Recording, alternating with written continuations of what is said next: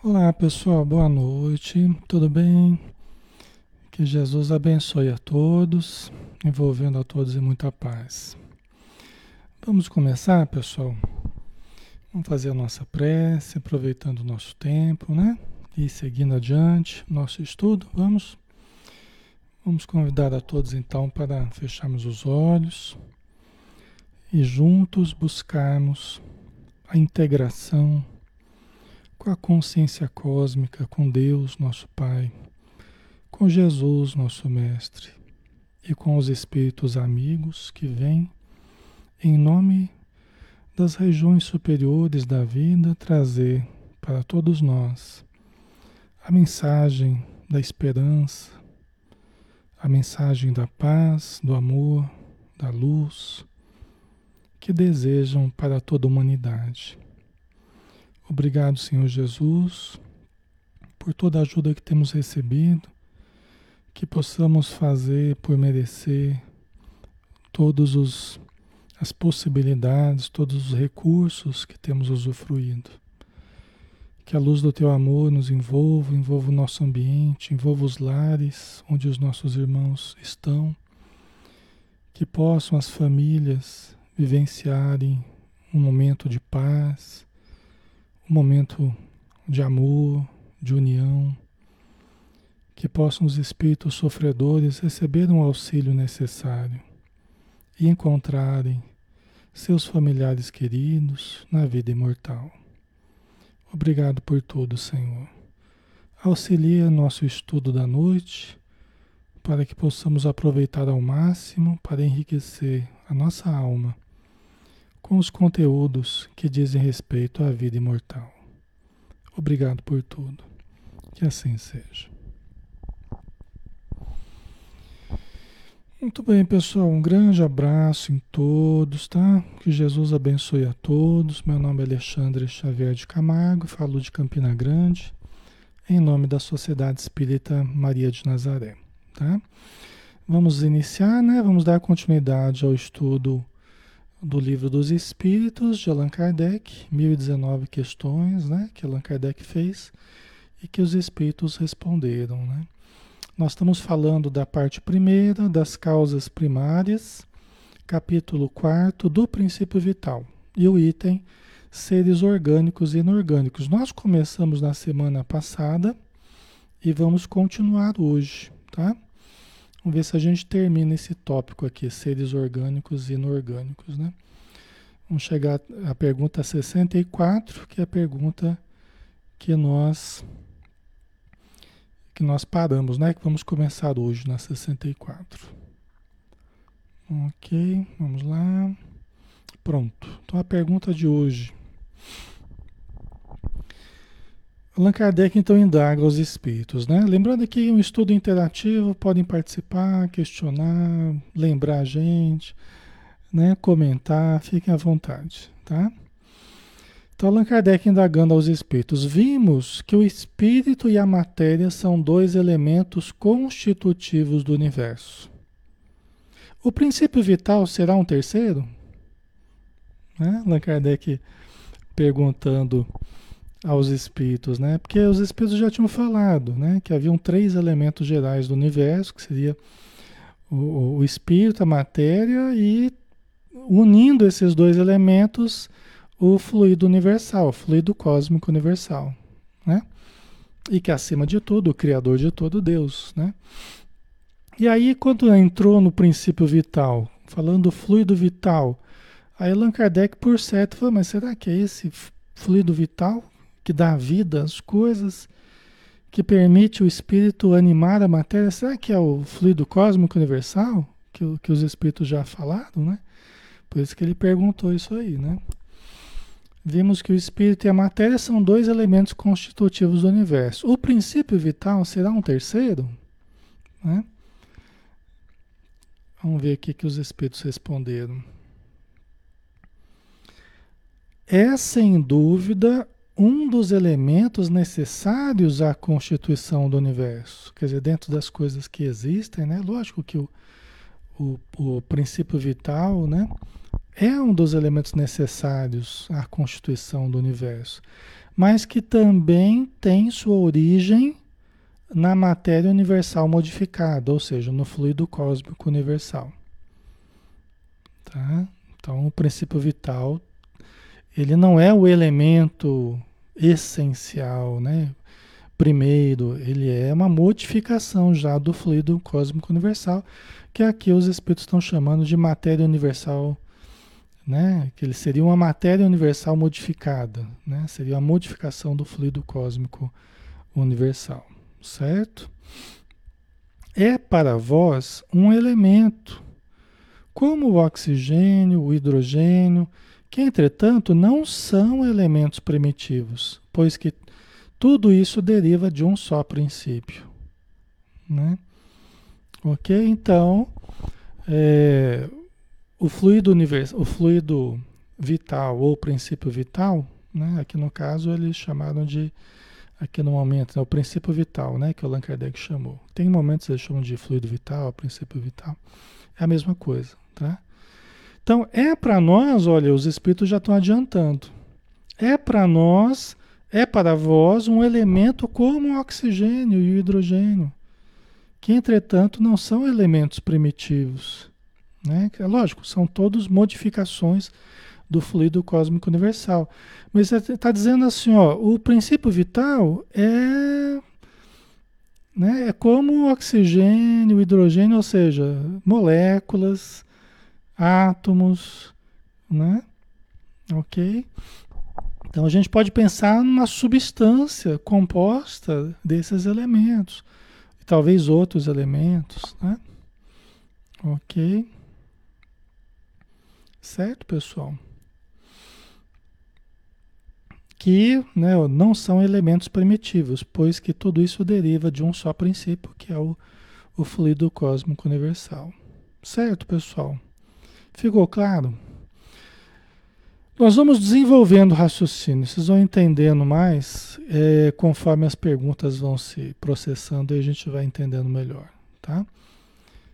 Então ficou assim, né? O Allan Kardec perguntou: ah, o, o, o princípio vital seria como ou, ou seria junto com o espírito e a matéria aqueles elementos gerais? Aí os espíritos falam que não, né? Quer dizer, no princípio vital, não. Ele é modificação do fluido cósmico universal, né? Ok? Por isso que eu coloquei um xizinho ali. Não. Né?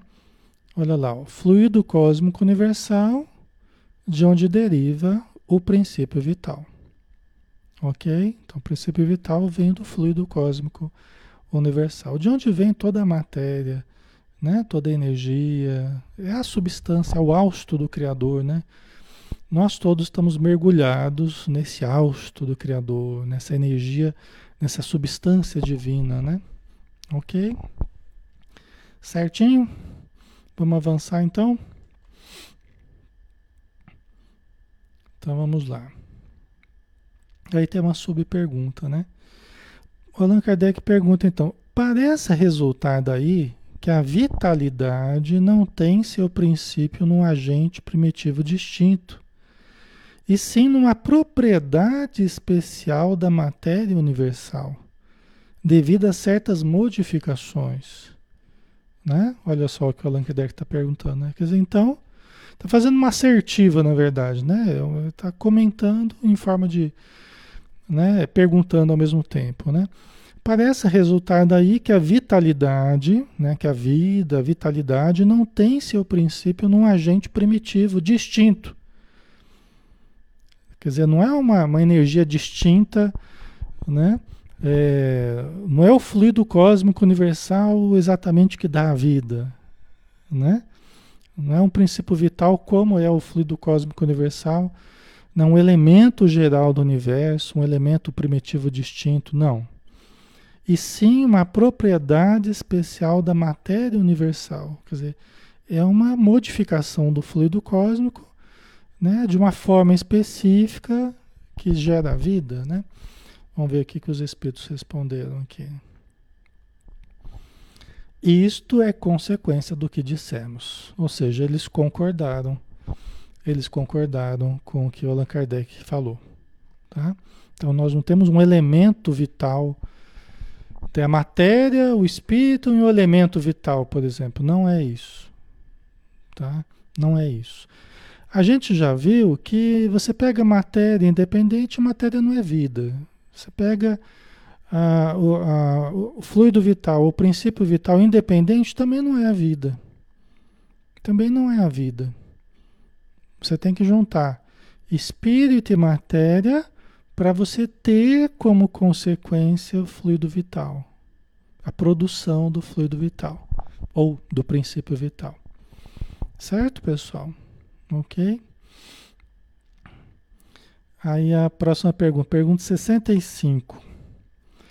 O princípio vital reside em algum dos corpos que conhecemos?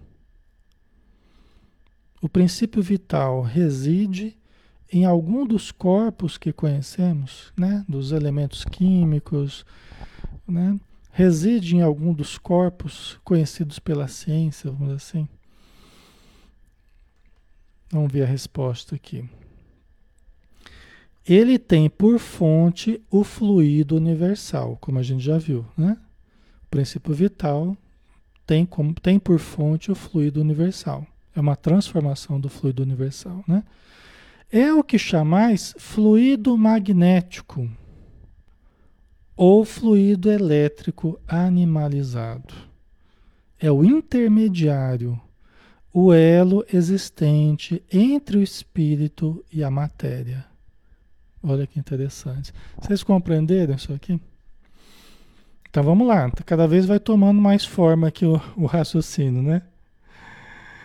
né? Quer dizer, ele tem por fonte, o princípio vital tem por fonte o fluido universal, ou seja, ele provém do fluido cósmico universal. Aí ele dá uma outra pista. É o que chamais de fluido magnético. Ora, o que, que a gente conhece como sendo fluido magnético? É o ectoplasma. Né? É o ectoplasma. Ou fluido elétrico animalizado. É o intermediário, o elo existente entre o espírito e a matéria. Vocês estão entendendo? É energia mediúnica. É energia mediúnica é energia mediúnica por excelência. Ele é o intermediário, o elo que existe entre o espírito e a matéria. Entendeu? E aqui a gente entende que, ao mesmo tempo, né, ele, ele é o fluido universal, é o fluido universal, não. É o fluido vital, é o fluido que, que dá a vida, que permite que surja a vida, permite que o espírito animalize a matéria, porque ele permite que o espírito se ligue à matéria. Ele, né? Ele estabelece uma ponte de ligação com a matéria. OK? Nós nós espíritos só conseguimos mover o nosso corpo, só conseguimos acionar o nosso corpo por quê? Porque temos esse agente intermediário que é o fluido vital. OK? E vai ficar mais claro ainda, Vilani, devagarzinho Devagarzinho vai ficar mais claro, né? A Ana Sueli também colocando, né? A Sandra Salles, qual a relação que tem com o perispírito? Então, a gente ouve falar que o perispírito é um agente intermediário, né? Entre o. Na verdade, o perispírito são campos organizacionais, são campos organizacionais, né? Que quando aproxima o espírito do corpo, quando vai ligar o espírito ao corpo, nós vamos entender melhor isso aí, né? O perispírito ele auxilia, ele dirige, ele dirige a organização do novo corpo, tá? Mas o que preenche, vamos dizer assim, o perispírito seria a energia ectoplásmica, seria o fluido vital. O que permite com que o espírito, junto com o seu perispírito, se acople a matéria, nós vamos ver isso logo na sequência, tá? É o fluido vital que permite que isso aconteça. Tá? Ok. Por isso que a gente fala, né, que o, o perispírito é o intermediário entre o espírito e a matéria, né? Mas sem o fluido vital, você não tem condição, eu não teria condição, eu poderia estar eu espírito com meu perispírito, mas sem o fluido vital eu não conseguiria mover a matéria. Ok? Então, o, o ectoplasma, o, o, fluido vital, é a energia que, né, acionada pelo espírito, pelo perispírito, permite que a gente faça conexão com a matéria. Tá? Certo. Ali, né? Por isso todos somos médiums, exatamente. Nós vamos ver que todos, todos, inclusive os animais, nós, né? Todo ser vivo produz o ectoplasma. Isso a gente vai ver com muita clareza. Produz a energia vital. A energia vital é necessária para a vida. Ok? O fluido vital é necessário para a vida. Então, todos os organismos produzem energia vital. Tá?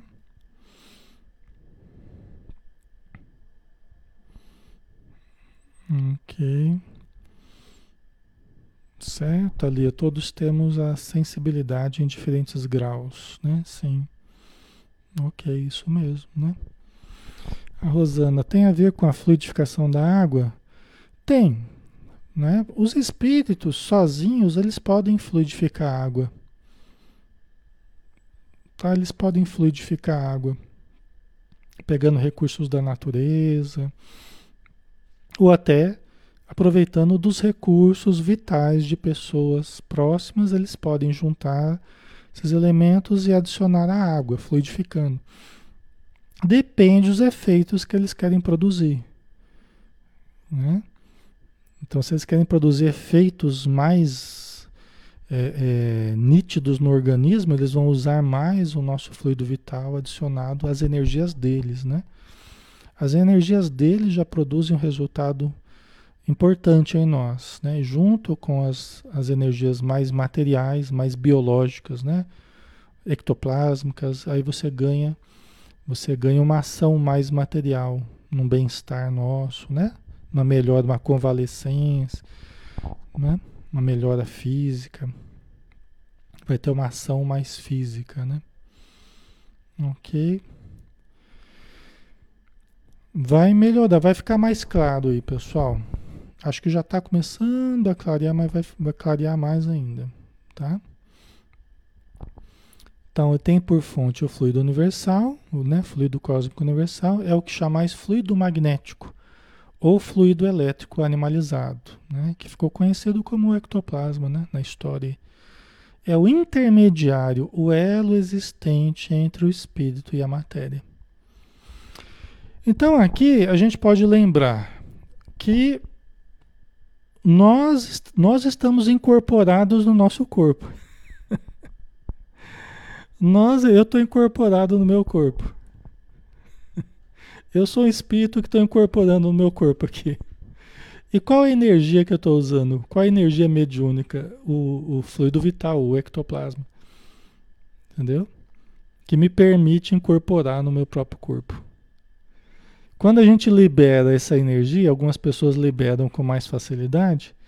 Quando a gente extravasa essa energia, os espíritos que estão próximos são mais perce percebidos por nós quando as nossas energias vitais estão acumulando, com a energia mediúnica que está acumulando, a gente começa a transbordar de força mediúnica, a gente come, os espíritos que se aproximam a gente sente facilmente.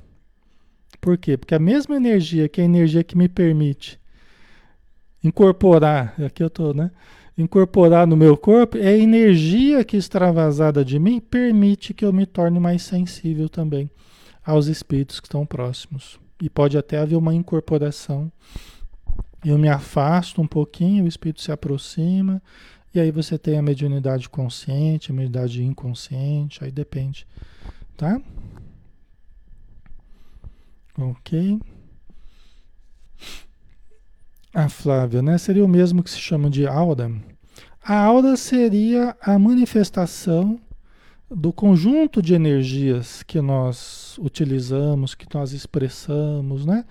Nós formaríamos um campo áurico, tá? Das irradiações mentais, emocionais, né? Todas as forças que a gente exterioriza, que a gente vibra, elas compõem o que a gente chama desse ovo áurico, desse campo áurico, tá?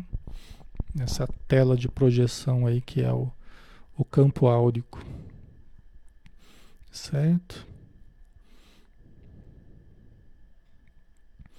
Ah, Vilma, se não fosse o fluido vital, estaríamos em modo vegetativo? Se não fosse o fluido vital, nós não estaríamos vivos. Tá? Porque o organismo, sem o fluido vital, o espírito não tem como movimentar a matéria, não tem como coordenar o trabalho dos órgãos, tá? Então precisa haver o fluido vital para que o, o espírito e o seu perispírito que é o modelo organizador biológico, consigam organizar a matéria. Quando você retira os espíritos, diluem todo o resquício de energia vital, o corpo começa a entrar em processo avançado de, de deterioração. Entendeu? Por exemplo, a pessoa morre, já se desligou do corpo. Já se desligou do corpo, mas o corpo ainda traz algum, algum fluido vital ainda, uma impregnação né, de fluido vital ainda. Os espíritos amigos vão lá e aplicam pasta dispersiva para tirar aquele restante de, de vitalidade. Né?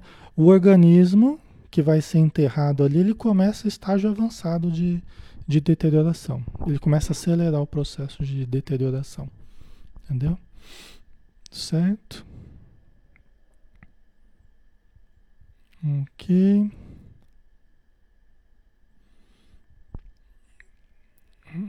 A Heloísa, né? Tenho sentido muito esses dias, né? Muito sensível. A Heloísa participa com a gente nas reuniões mediúnicas, né? Então nós não temos, não estamos tendo as reuniões mediúnicas, ela não está podendo usar a sua força mediúnica para gastar nas reuniões mediúnicas. Então vai acumulando força mediúnica, se sente mais sensível, tá? Isso é um fenômeno que praticamente todos os médiums, de certo modo, estão sentindo, né? Ok. A Conceição diz: o fluido vital é a vida. Não, Conceição, o fluido vital não é a vida, como, conforme os espíritos disseram. O fluido vital é resultante da união do espírito com o corpo, né? E ele proporciona, ele proporciona a vida. Ele sozinho não é a vida ele tem que estar junto com o, o espírito e a matéria. Entendeu? Então ele sozinho não significa vida. Isso os próprios espíritos disseram, né? Assim como a matéria sozinha não é a vida também. Ok? Você tem que ter a junção do espírito, matéria. Aí você fala, mas peraí, como é que ele vai se ligar então a matéria se ainda não tem, se ele, se ele produz como efeito da matéria, da união com a matéria, como é que ele vai se ligar? Se então não tinha o, o não tinha a produção do fluido vital, se a produção é resultante da união dos dois, como é que ele vai se ligar? Se é ele que liga o espírito à matéria, né? Vocês perguntariam, né? Ok? E aí eu vou responder para vocês aqui. Certo? Vamos lá? Vou mandar para ver se a gente termina isso aqui hoje, né? Vai ficar bem mais claro para vocês. É o que eu pretendo ao final do de hoje aqui, né? Até eu coloquei aqui um, um, um comentário só para incrementar, para ir direcionando o raciocínio, né? É um pedacinho do Nos Domínios da Mediunidade, capítulo 2, né? Onde o Aulo está explicando para André Luiz falando que as pessoas podem, desse modo, projetar raios mentais em vias de sublimação, assimilando as correntes superiores e enriquecendo, olha o detalhe, enriquecendo os raios vitais de que são dínamos comuns. Quer dizer que todos nós somos dínamos, somos produtores de raios vitais, porque nós produzimos a energia vital. Né? E aí nós podemos então assimilar as correntes superiores as energias superiores que jorram sobre nós, enriquecendo os raios vitais que saem de nós. Ok? Então a gente sublima essas energias, né? Aí continua o Aulos. O André Luiz, né? Raios vitais, redargueu meu colega, o Hilário, né? Faminto de esclarecimento. Sim, para a maior limpidez da definição, chamemos-lhes raios ectoplásmicos, unindo nossos apontamentos à nomenclatura dos espiritistas modernos. O ectoplasma é um termo criado por é, Charles Richer, que foi prêmio Nobel de Fisiologia. O Charles Richer foi prêmio Nobel de Fisiologia. E ele é o criador, ele estudou, ele é criador da metapsíquica, né? E estudou fenômenos, né? E ele usou esse termo para designar a força mediúnica, o ectoplasma. Vocês percebem aqui que os espíritos estão unindo o conceito de raios vitais, raios de vida, né? com energia mediúnica, eles estão chamando de ectoplasma, os raios vitais, vocês percebem? A convergência aí. Ok? Por isso que eu estou dizendo para vocês, energia vital, é, princípio vital, fluido vital, é a mesma coisa que ectoplasma. Tá? É a mesma coisa. São nomes diferentes para uma mesma coisa. Certo? Ectoplasma, porque ecto é para fora. Então, geralmente a gente costuma usar o termo ectoplasma é para as manifestações, né? Quando você exterioriza esse fluido vital. Quando você exterioriza essa energia mediúnica, a gente chama de ectoplasma, né? Por que ectoplasma? Para fora. Ecto, plasma, dizem os espíritos na, na, no próprio, no próprio é, nos domínios da mediunidade, tem outros livros também que eles falam, que é parte do plasma celular exteriorizado. É parte do plasma celular. A gente está falando que a mediunidade é uma, uma, um componente orgânico, né? É parte do plasma celular exteriorizado. Não é de qualquer célula, é da célula nervosa. Por isso que eles chamam de fluido nervoso exteriorizado ou força nervosa do médium.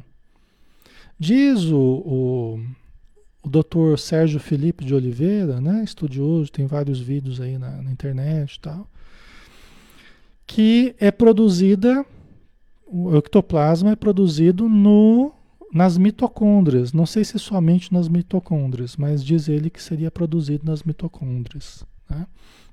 que é uma organela dentro da, da célula nervosa, tá? do sistema nervoso. Certo? ok, pessoal? Então, esse é o fluido vital. Essa é a força mediúnica. Esse é o ectoplasma. Certo? Ok?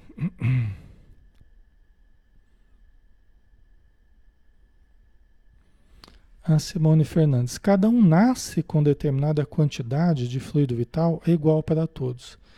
Quando a gente fala assim, Simone, a gente remete àquela situação da gente vir com fluido vital. Ah, eu venho do plano espiritual com fluido vital. Eu tomei né, uma parte do fluido vital, vim para a Terra. Não é assim. Né? É o que, os, o que a gente está falando aqui, o que os espíritos estão colocando no livro dos espíritos. O fluido vital ele é produzido da união do espírito com o corpo. Aquela ideia, aliás, não tem em lugar nenhum essa ideia. É os encarnados que criaram essa ideia, né? Que a gente vem com tanque de combustível. Não vem com esse tanque de combustível, gente. Não existe esse tanque de combustível que a gente vem. O que a gente vem é com planejamento para viver 70, 80 anos, ou seja, a gente vem com mapa genético, vamos dizer assim. Como é que eles vão lidar com a nossa genética para que a gente tenha uma durabilidade tal, tal, tal. Não quer dizer, as pessoas confundiram que a gente viria com um tanque de energia para 70, 80 anos. Não foi. Não é assim que acontece. A gente vem com uma estrutura planejada para viver esse tempo ou 50, ou 60, ou 80, 90, 100 anos. Só que o fluido vital, ele não é, não vem com esse tanque, ele vai ser produzido do contato do espírito com a matéria. Isso eu vou comprovar para vocês ao longo de hoje aí no, no estudo, tá? Eu vou comprovar para vocês isso aqui. Certo? Aí, voltando à pergunta da Simone, cada um nasce com determinada quantidade de fluido vital é igual para todos? Então, dependendo da estrutura genética de cada um, dependendo do planejamento de cada um, nós teremos um organismo se formando com capacidades diferentes de produzir quantias de fluido vital. Tem pessoas que vão ter uma estrutura, que elas têm um planejamento para isso, né? Que vai produzir muito ectoplasma. Outros não, outros menos, tá? Ok? Certo?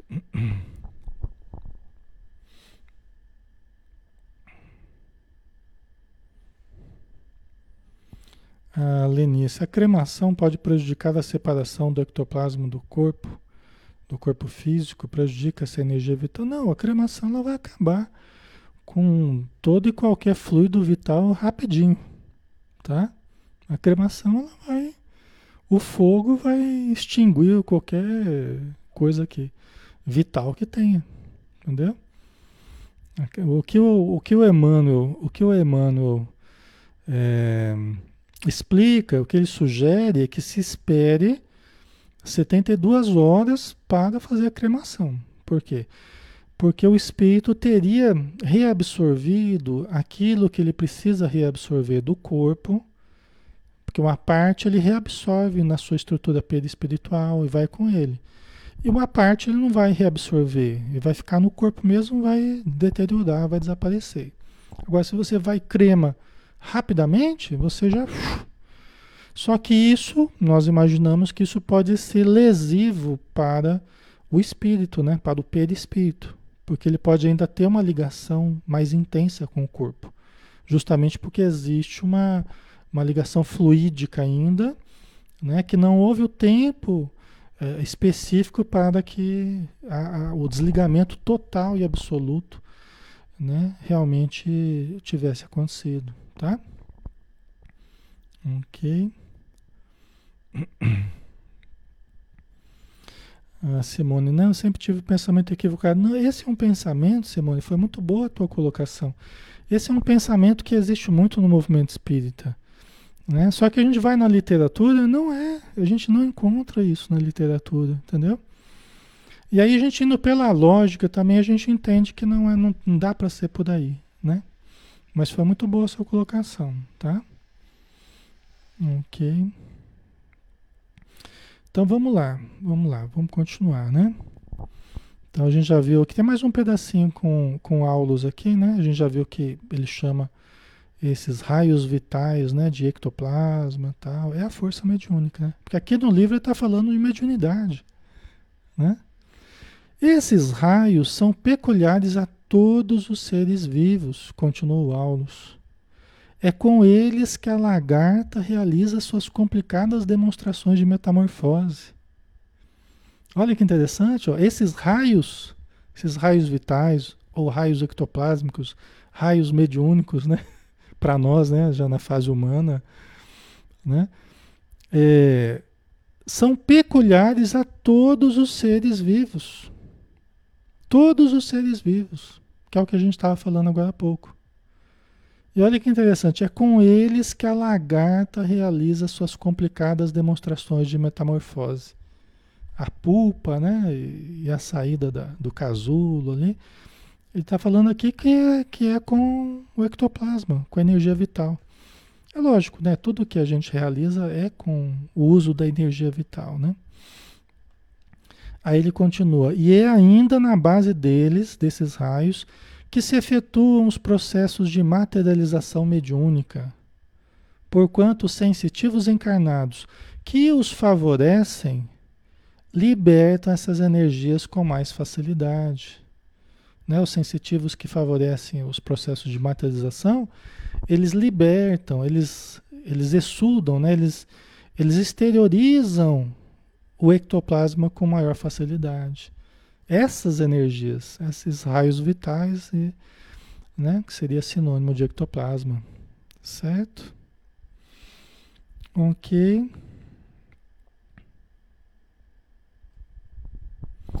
A Maria Elisa. E quem, de, quem determina a quantidade que cada um vai ter ou produzir? A espiritualidade, Maria Elisa. A espiritualidade. Porque são os espíritos amigos que fazem o nosso, o nosso mapa genético. Entendeu? O André Luiz até fala sobre isso né, no livro é, Missionários da Luz. Ele participa de um processo de reencarnação. Então ele vê em detalhes ali o processo, né? todo o planejamento, tá? ok? Então quem comanda esse tipo de, de característica é os espíritos, são os espíritos amigos, tá?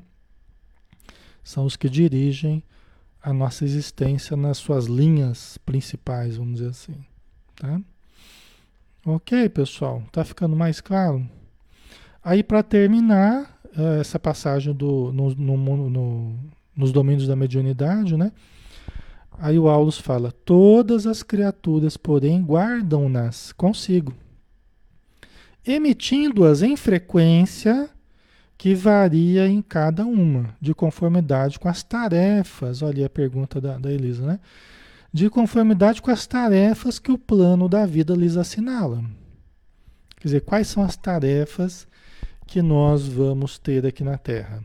Então, dependendo da nossa tarefa, nosso planejamento, nós teremos uma constituição física diferente. Nós teremos uma genética diferente, nós buscaremos no pai, na mãe, na população genética nossa, a gente buscará os elementos que a gente precisa. Os espíritos amigos vão ajudar na seleção, na seleção do espermatozoide melhor, né? Ok? Então, certo.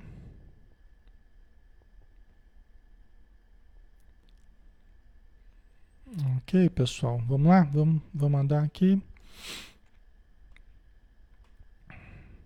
Aí a pergunta é 66. O princípio vital é um só para todos os seres orgânicos? O Allan Kardec fez, né? Então, guardando essas informações que a gente já, já falou, vamos em frente, né? O princípio vital é um só para todos os seres orgânicos? Né? Aí, resposta dos espíritos: sim. É o mesmo fluido vital, né? Sim, modificado segundo as espécies. Modificado segundo as espécies. Então, é lógico que conforme a evolução, vai havendo uma sublimação do sistema nervoso, vai havendo uma, um amadurecimento do sistema nervoso. Né? O sistema nervoso que começa muito cedo na evolução, né? Começa muito cedo, não sei se nas hidras, né? que começa já o sistema nervoso, mas ele vai muito cedo, né? nós vamos tendo. É, é, no início da vida nós já temos o, o, o, o fluido vital, né? Que precisa do fluido vital para que haja vida, né? Mas nós vamos tendo uma, uma, um amadurecimento conforme a espécie, né? É ele que lhes dá movimento e atividade e os distingue da matéria inerte, porquanto o movimento da matéria não é a vida. O movimento da matéria não é a vida. Esse movimento, ela o recebe, não o dá. Né? Então, a matéria, para que ela, ela ganhe uma, uma vida, uma reprodução, né?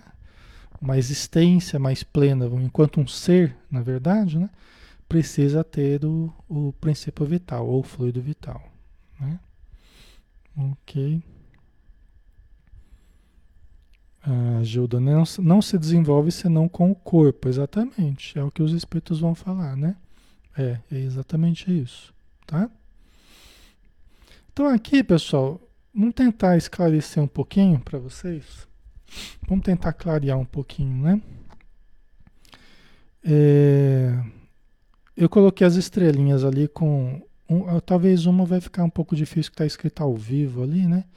Então, um, dois, três, quatro e cinco, né? Então, o que, que você tem ali no 1? Um? No, no, no extremo esquerdo, lá em cima, você tem a fecundação, não é? Você tem a fecundação do espermatozoide com o óvulo. Ok, pessoal? É, porque você poderia perguntar, mas é, quando que a gente começa a produzir fluido vital? Você precisa do corpo para produzir o fluido vital. Né? Você precisa de um organismo para produzir fluido vital. E para você ter um organismo, você precisa da junção do espírito com o corpo. Mas fica, fica parecendo assim, mas o que, que veio antes, o ovo ou a galinha, né? Se você precisa do fluido vital para ligar o espírito com o corpo, e você, a partir daí que você vai ter a produção do fluido vital, o que, que veio antes? Veio o ovo ou a galinha? A gente entra num, num ciclo aí, não é? Então vamos tentar desfazer esse ciclo. O que, que a gente tem aqui? A fecundação do espermatozoide com o óvulo, né?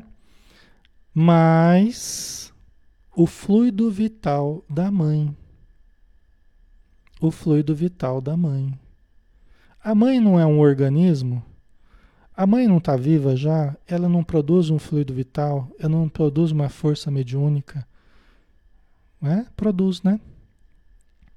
A mãe já produz, ela já é um organismo. Aqui a gente está vendo a fecundação do óvulo, né? Mais o fluido vital da mãe, mais o que? Aproximação, o 3 aqui, aproximação do espírito que vai reencarnar. Ok? Então você tem a fecundação. É qualquer momento. É qualquer momento que juntar espírito e corpo e já vai produzir fluido vital? Não é. Você não vai, ah, vou pegar um espírito, pegar um corpo, vamos ver se produz fluido vital. Não vai. Pode no máximo ocorrer uma incorporação. Ah, Alexandre, mas na incorporação não produz fluido vital? Não. Na incorporação se usa o fluido vital que a mãe, que a mãe, que o médium está produzindo, ok? Você não produz o fluido vital porque incorporou do espírito. Você vai usar o fluido vital para a incorporação, para os fenômenos mediúnicos, mas não foi produzido na incorporação, nem nos fenômenos de materialização, não foi produzido ali, tá? Ele é energia do médium, certo, pessoal? É energia do médium. Então, para produzir o fluido vital, eu tenho que criar um organismo. Como é que ocorre a reencarnação, então? Você tem um espírito que está por aí, está perto da mãe, a mãe vai lá, né? Tem a relação sexual com o marido, com o seu parceiro. A fecundação do óvulo, cria-se aquele campo energético propício, não é qualquer momento que vai ocorrer essa ligação Aí você tem o fluido vital da mãe funcionando como força que pode ligar do espírito ao corpo. Então você tem a energia mediúnica da mãe, você tem a, a energia vital da mãe, que permite a ligação, aqui o 3, né? Aproximação do espírito, né? E a ligação do espírito com o óvulo fecundado, com a célula ovo. Ok? Certo? a Rejane, né? Na verdade, você gasta fluido vital na, na incorporação, exatamente. Você gasta ectoplasma. Você não está produzindo, você está usando aquilo que, a, que o médium está produzindo. Mas você não está produzindo né, um montante de, de, de ectoplasma, não. Não produziu nada, só gastou, né? Ok? E aí, o que, que vai ocorrer? Aqui o 4, né? Estrelinha 4 aqui, ó estruturam-se os órgãos para produzir fluido vital. Então, você tem o surgimento de um organismo. Tá vendo a estrelinha 4 ali, né? Você tem no útero materno o quê? A estruturação de um organismo. E esse organismo vai começar a produzir ectoplasma. Aliás, desde o comecinho da sua da sua estruturação enquanto organismo já começou a produzir o ectoplasma, já começou a produzir o fluido vital. Junção do espírito com a matéria.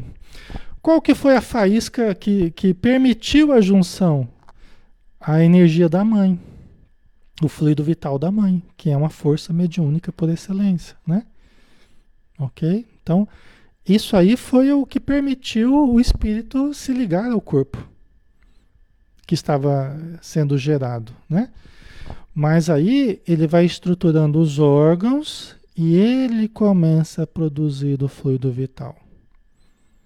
Ele começa a receber o alimento da mãe, ali no, no, no saco gestacional, começa a receber o alimento, né? E ele começa a produzir os órgãos, respiração e todo o sistema, né? Para ele produzir o seu fluido vital. Para ele saber extrair o seu fluido vital durante toda uma existência, que é o que vai permitir que ele continue vivo durante toda uma existência. Entendeu? De outra forma, não teria condição. Certo?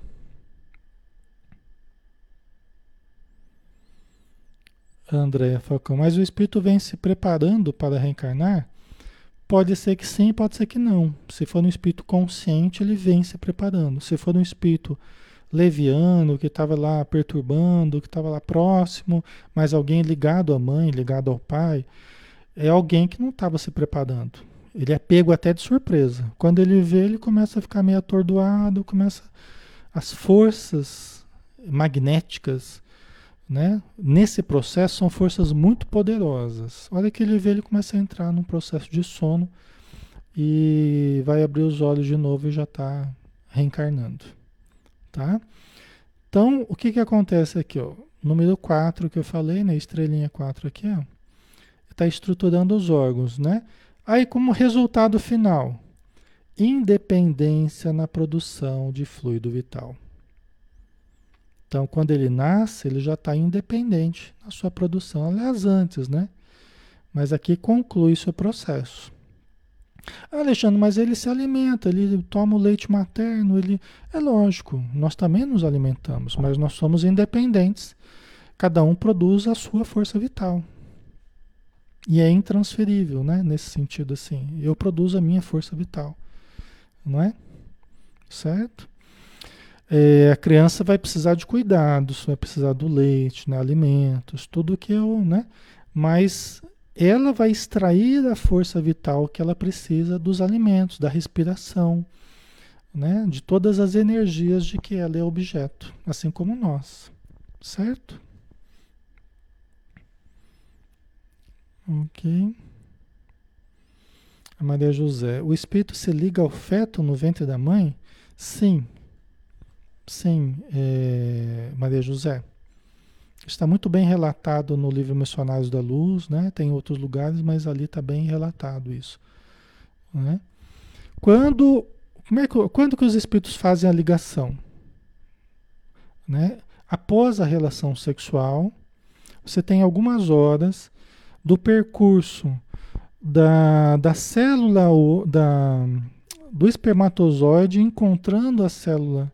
Desculpa. Quando você tem a relação né, você tem aquela corrida do espermatozoide ali de encontro ao óvulo, que geralmente ocorre na trompa de falópio, não é assim? Ocorre na trompa de falópio, né? E aí você tem o caminho da célula ovo, da trompa de falópio e a sua nidação, a sua implantação no útero, né? Então, nesse processo, nesse processo, né, de fecundação, pouco depois da fecundação, os espíritos fazem a ligação do perispírito, né, do reencarnante, do seu corpo perispiritual com a célula fecundada. Tá? Então, algumas horas após a relação sexual, após a fecundação, você tem a ligação do, do espírito com o corpo, com o corpinho dele que vai começar a se formar. Tá? Então é nesse momento, exatamente nesse momento. Ok? Então nesse momento ocorre, né? Mas como é que consegue ligar o espírito à célula ovo? Através da força vital da mãe, da força mediúnica da mãe. Ok? Porque é ela ali que faz a ligação. Ela que proporciona essa ligação. Enquanto o espírito não consegue, né? Quem vai reencarnar, ele precisa do auxílio da mãe. Por isso que o útero é tão sublime, né? Por isso que a mulher tem uma função tão sagrada nesse sentido, né? Porque ela vai fornecer, é como se fosse uma incorporação. Né? Ela está usando a força mediúnica dela para ligar o espírito a ela e ao, e ao óvulo fecundado. Entendeu? Interessante. Só que uma vez que ele se ligou, né, aí ele vai começar a multiplicar as células, né? Então, uma vira duas, depois quatro, oito, dezesseis, trinta e dois, sessenta e quatro, cento e vinte e oito, né? E vira módula, né? Vai, parece uma modazinha. Aí devagarzinho os folhetos embrionários vão sendo, né? Vai preparando os órgãos, tá? os tecidos vários, né? Coluna, né? Tem, é, aí um estudo para embriologia, né? Mas ali já está estruturando o corpinho. Daqui a pouco tem um coraçãozinho batendo. Daqui a pouco tem um coraçãozinho batendo, né? Não é a minha área, né? Então não vou falar muito sobre isso, não. Ok. A Sandra, através do passe, nós transmitimos o fluido vital para outra pessoa? Sim, nós ajudamos com os nossos, os nossos fluidos, né?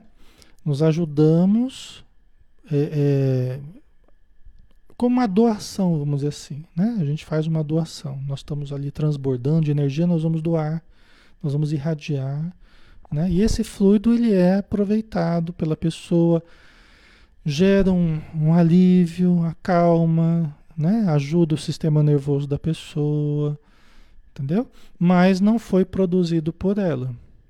Não foi produzido por quem recebe. Então é uma coisa que vem de fora, um benefício que vem de fora. Assim como o remédio que a gente toma não foi elaborado por nós, a gente tomou o remédio. Então o passe vem como uma medicação sobre nós. Mas nós precisamos aprender a gerar a saúde de dentro para fora. Então, esses recursos de fora para dentro, eles sempre vão ser úteis, mas não como substituição do uso das nossas próprias energias na produção da nossa saúde. Entendeu? A diferença, né? Certo? A Cláudia, né? No aborto, então corta-se essa ligação. Sim. No aborto, você estraçalha o corpo. Está sendo formado, você desliga o espírito do corpo, né?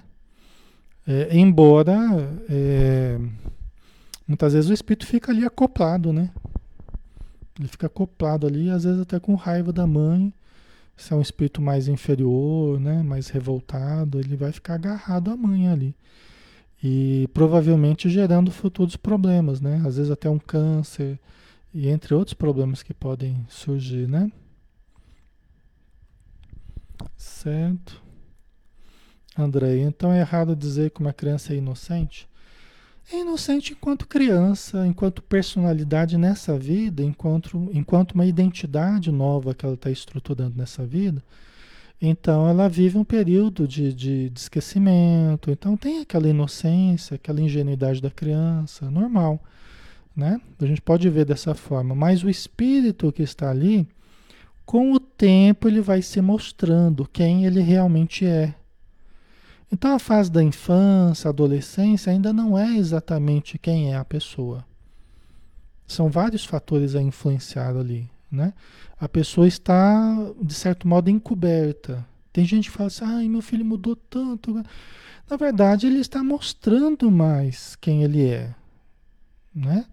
Ele vai crescendo e cada vez vai mostrando mais do, dos potenciais e das dificuldades, dos conflitos que ele traz. Tá?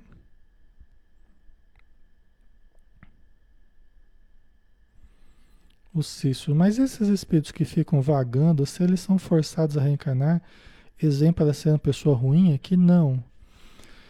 Não, não é exatamente assim, né, Cício, o que ocorre, né?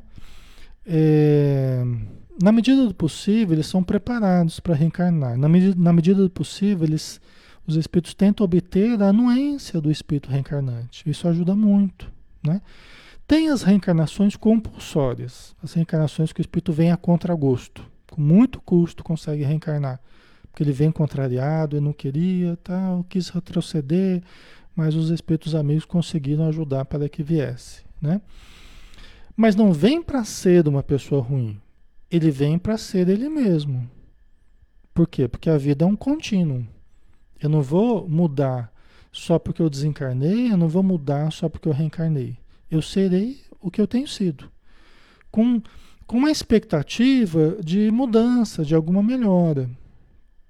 Né? Então a gente, a gente, eh, os espíritos pretendem que a gente melhore um pouco. No início da nossa evolução é mais difícil.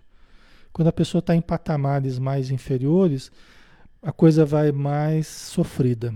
Tudo é mais difícil, tudo é mais complicado. Né? Conforme ela vai, ela vai desenvolvendo a consciência, vai é, entendendo melhor a vida, aí começa a melhorar um pouco a coisa. Porque ela se, ela se ajuda, né? Porque ela se ajuda mais, ela, ela, ela compreende melhor, né? como é que as coisas funcionam, tá? Ninguém vem para ser ruim, a gente vem para ser para ser o que a gente consegue ser. E, infelizmente tem pessoas que vão é, vão reencarnar e vão mostrar a força dos conflitos que existem dentro de si ainda, tá? Os problemas que existem dentro de si, certo, pessoal? Né? Então essa criança, esse bebezinho aqui, ele já é autossuficiente em termos de produção de fluido vital, né? Mas vai precisar de todos os cuidados, alimentos, tal, proteção. Mas o organismo dele já é capaz de produzir o fluido vital que ele precisa, que aquele espírito precisa para utilizar aquele corpo, para desenvolver daquele corpo, né? amadurecer daquele corpo. Certo? Ok. Aí a pergunta 67. Allan Kardec fez. A vitalidade é atributo permanente do agente vital? Agente vital aqui é o fluido vital, o princípio vital, né? A vitalidade é atributo permanente do agente vital? Ou se desenvolve tão só pelo funcionamento dos órgãos? É interessante essa, essa pergunta, né? Allan Kardec. Vamos ver a resposta ela não se desenvolve senão com o corpo. Então, isso aqui, acho que encerra aquela questão de da gente trazer o combustível com energia lá, que muita gente acha que a gente traz. A vitalidade, o agente vital, o fluido vital, não se desenvolve senão com o corpo. Ou seja, nós só vamos ter isso aí com o corpo. Certo? Não dissemos que esse agente sem a matéria não é a vida. A união dos dois é necessária para produzir a vida, para produzir o fluido vital. Certo? Ok, pessoal?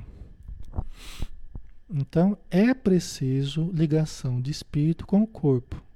Quem que faz essa primeira ligação? A mãe, né? Como a gente viu na fecundação do óvulo lá a ligação do espírito com o corpo.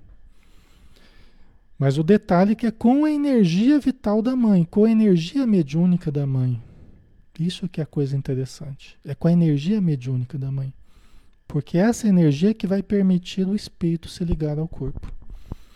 Numa materialização de nove meses. Certo? A, a gestação é uma materialização de nove meses. Eu falei que era uma incorporação, né? É uma incorporação que vai virando uma materialização de nove meses.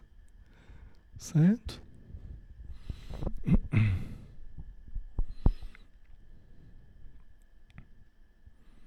Ok, pessoal. Helenice, então pode-se dizer que a reencarnação não melhora o espírito? Qual seria então a necessidade de reencarnar? Então, Lenice, é, não há esse banho milagroso, nem da desencarnação, nem na reencarnação, tá? Não é que a reencarnação não. O fato em si de você estar aqui, vir para cá ou ir para lá, isso não nos melhora. O que nos melhora é o que nós fizemos da nossa vida durante a encarnação. Só o fato de você vir para a matéria, isso não é o que te melhora. Só o fato de você desencarnar, você morre, pode morrer criança, pode morrer adulto, não é o que vai fazer você melhorar. Entendeu? Nem a reencarnação, nem a morte é esse banho milagroso. Agora, o que eu faço ao longo da vida pode me melhorar. O que eu faço após a morte pode me melhorar. Certo? Ok? Tá ficando claro, pessoal? Né? Então, ela não se desenvolve senão com o corpo, né? A vitalidade, né? O, esse fluido vital. Não dissemos que esse agente sem a matéria não é a vida. Você pega o fluido vital em separado, vamos dizer assim, não é a vida, né? Então, a união dos dois é necessária para produzir a vida, tá? Certo? Aí, mais uma pergunta, vamos ver, acho que é a última, né? Sobre pergunta, né? Ah, poder-se-ia poder-se-ia dizer que a vitalidade se acha em estado latente quando o agente vital não está unido ao corpo? Sim, é isso, né? Quer dizer, a vitalidade, a vida está em estado latente? Está, está em estado latente. Não existe a vida, existe potencialmente. Porque você tem um espírito, um, com seu perispírito, você tem a ligação com o corpo, né? mas com o fluido vital ligando isso aí que vai fazer com que a vida surja. Né?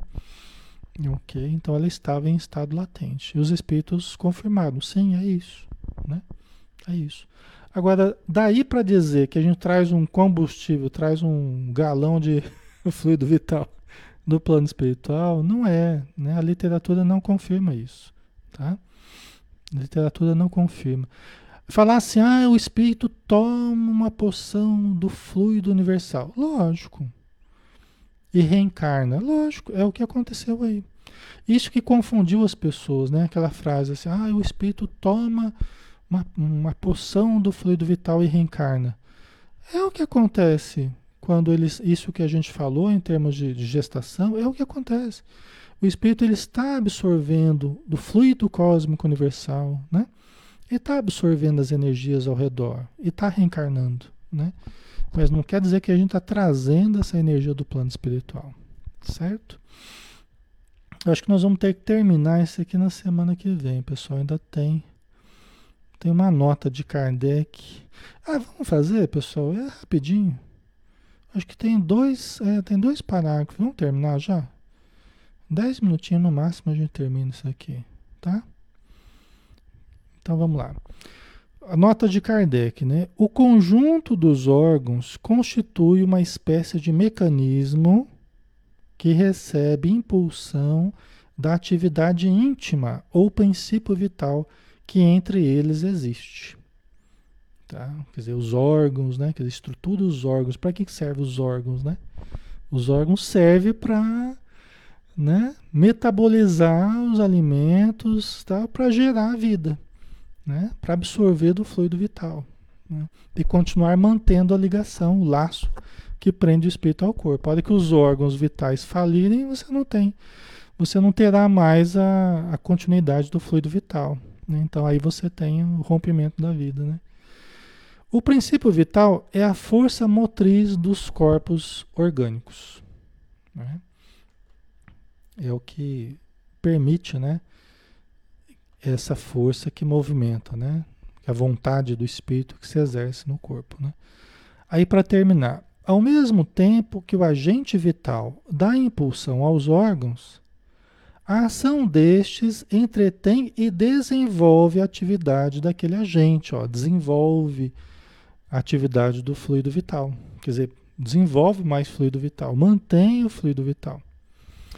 É muito fácil, pessoal. Muito fácil. Se você foi parando de respirar, e não precisa você só fechar a respiração, basta você começar a respirar bem menos, ficar triste, encolhe o tórax, né? Você recebeu um fora da namorada ou do namorado, aí você, né? Tá aqui sentindo angústia, você se fecha, aí estrangula aqui o, o peito, aqui você respira menos, você fica com menos energia vital, né? Aí você deprime todo o organismo, né? A, a parte imunológica, ok? Isso é muito. A gente faz isso constantemente. Por isso que precisa de atividade física, respirar. A Joana de Anjos fala acima de tudo a respiração. Acima de tudo a respiração. Porque a respiração, melhorando o nível de fluido vital, favorece o bom entrosamento entre perispírito e corpo. Entendeu? Porque sem o fluido vital dificulta o entrosamento do perispírito com o corpo. E aí você tem uma desorganização da saúde. Né? Ok? Então, ao mesmo tempo que o agente vital dá impulsão aos órgãos, a ação destes entretém e desenvolve a atividade daquele agente. Quase como sucede com o atrito, que desenvolve o calor. Olha que explicação interessante do Kardec. Então você tem, você não tem, você tem a energia calorífica. Ok, energia calorífica existe. Mas ela não está aqui agora, a energia calorífica. Agora você esfrega duas mãos, o atrito das mãos, bem rápido você faz surgir a energia calorífica. Então ele usa uma, uma comparação muito boa de Kardec. Né?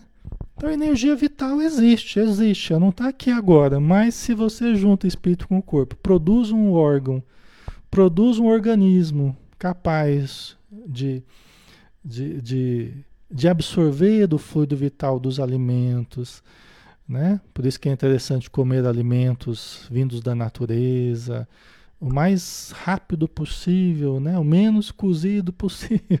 Por quê? Porque acaba, acaba desintegrando o fluido vital que vem com a, com a planta. Né? O ar, quanto menos poluído, mais ele conserva o fluido vital que você pode, a energia né, que você pode extrair do ar em forma de fluido vital. Ok? As águas, quanto menos você polui as águas, mais você preserva os elementos da água que ingeridas nós retiramos o, o, o resultado final, que é o fluido vital. Faz sentido, pessoal? Né? ok? Certo? Então, desse atrito do espírito com o corpo, desse movimento do espírito com o corpo, você tem uma constante produção. Por isso que os espíritos falaram que é causa e efeito ao mesmo tempo. Porque foi preciso o fluido vital para a gente se ligar ao corpo. E depois de ligado e produzido os órgãos que a gente precisa, né, é ainda o fluido vital que vai manter essa ligação e vai proporcionar que a gente produza mais fluido vital. Certo? Ok? Então tá bom, pessoal. Vamos, já estamos na hora, né? Passou cinco minutinhos aqui. Acho que já acabou. Mas é um assunto que não termina, né? Porque é, a gente está só começando, né? Está só iniciando essa reflexão aí, tá? Certo? Então vamos lá, vamos fazer a nossa prece final.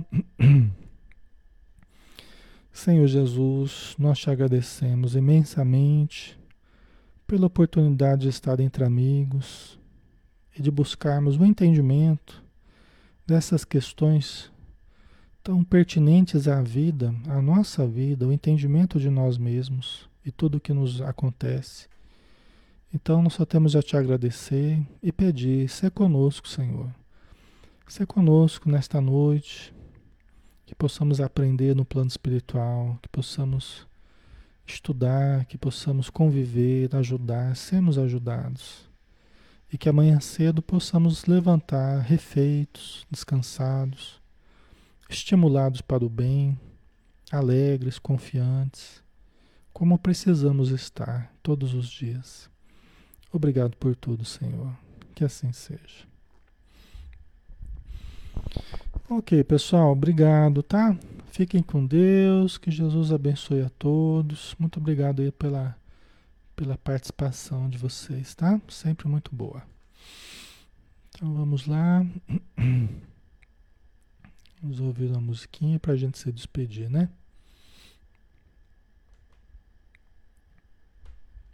Fiquem com Deus. Até mais.